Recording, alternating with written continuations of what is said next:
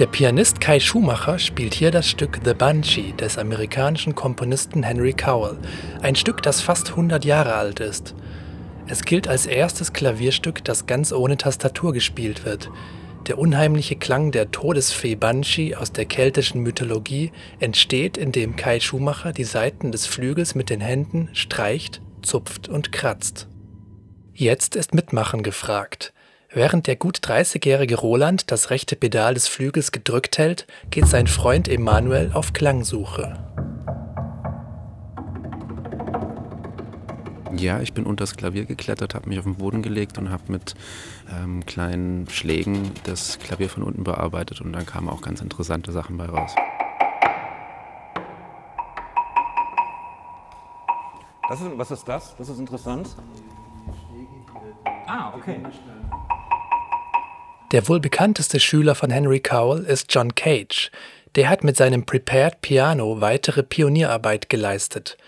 Um ein Stück von John Cage zu spielen, klemmt Kai Schumacher vorsichtig Schrauben zwischen die Klaviersaiten.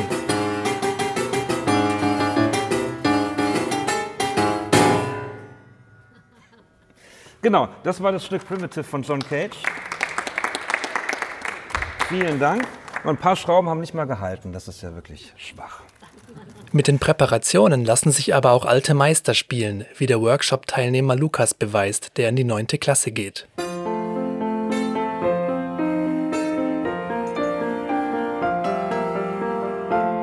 Währenddessen klemmt Kai Schumacher weitere Klaviersaiten ab, legt Metallketten und Alufolie in den Flügel und schließlich zwei Hände voll Tischtennisbälle. Die stellt er nach dem Workshop handsigniert dem Pausenraum des Festspielhauses zur Verfügung. Roland spielt nun auch einen Klassiker, aus dem wohl präparierten Klavier, wie er sagt. Oh!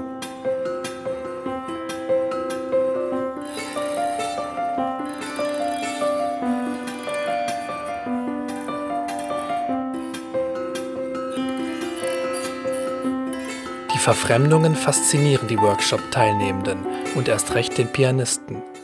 Seine musikalische Biografie ist stark von Popkultur geprägt. Ich habe halt in Bands gespielt und habe äh, irgendwie so, so äh, Projekte gemacht und war halt klassischer Pianist. Aber beides war total getrennt. Und es hat mich wirklich zehn Jahre fast gekostet, irgendwie so von 20 bis 30, bis ich gemerkt habe, warum trenne ich das eigentlich? Warum mache, suche ich nicht einfach so diese, diesen, diese Ästhetik, die ich im Kopf habe für meine Pop-Sachen, warum suche ich die nicht am Flügel?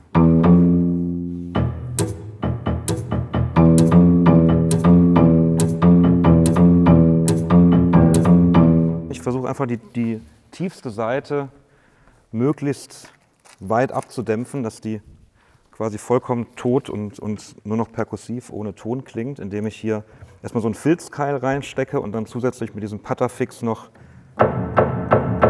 die Resonanz möglichst minimiere. Mit den knetbaren Klebepads aus dem Baumarkt formt Schumacher den Sound einer Kickdrum.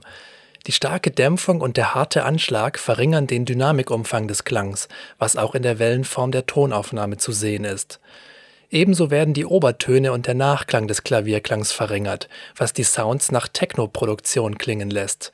Die erzielt ganz ähnliche Effekte, aber eben mit Synthesizern und Kompressoren.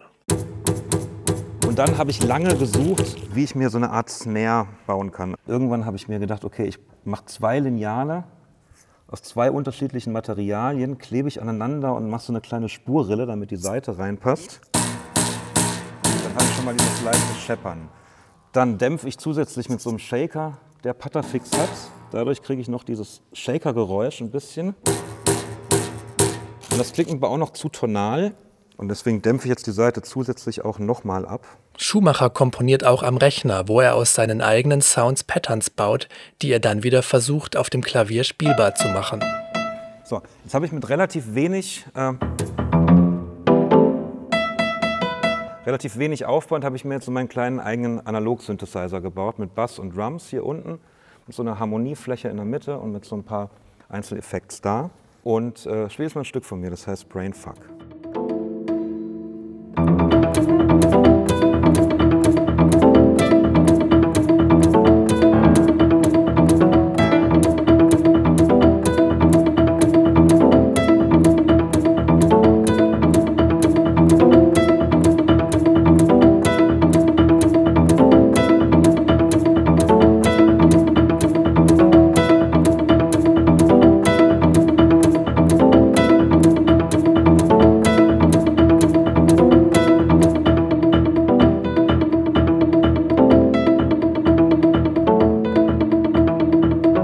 Schumacher ist es gelungen, den Workshop-Teilnehmenden Einblicke in sein Arbeiten zu geben und sie zum Experimentieren anzuregen.